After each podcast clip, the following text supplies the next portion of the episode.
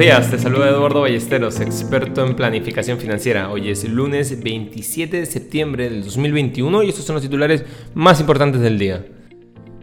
En el plano local, esta semana podríamos observar algunos movimientos en renta variable, luego de los comentarios del Premier Guido Bellido sobre una probable recuperación del proyecto de Camisea.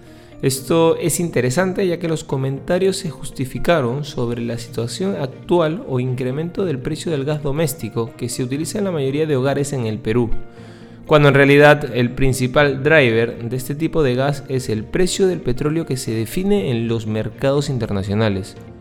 Pero volviendo a lo que tiene sentido, estas declaraciones podrían tener un efecto dominó en algunos sectores y no nos sorprendería observar algo de volatilidad esta semana. Por su parte, el tipo de cambio cotiza en 4.11 soles. Dentro del plano internacional, el debate sobre el techo de la deuda ha pasado a un segundo plano en Wall Street frente a las cuestiones como la Fed, el aumento de los precios de las materias primas, los problemas de la cadena de suministro y la crisis de Belgrande en China.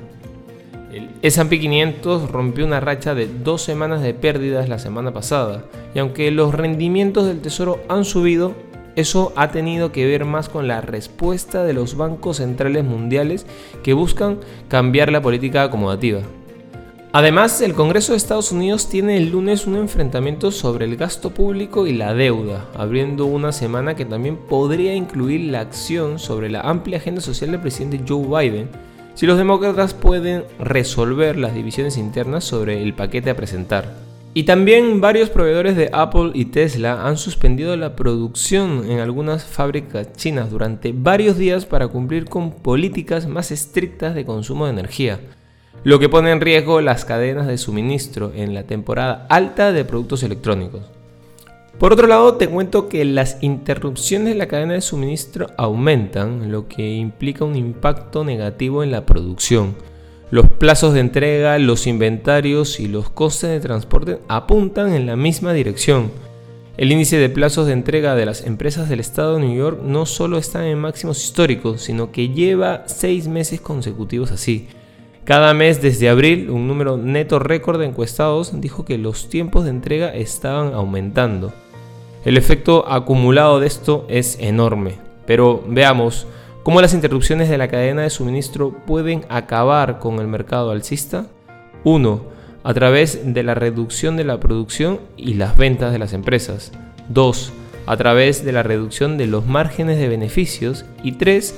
A través de una reducción del gasto de los consumidores provocada por la inflación.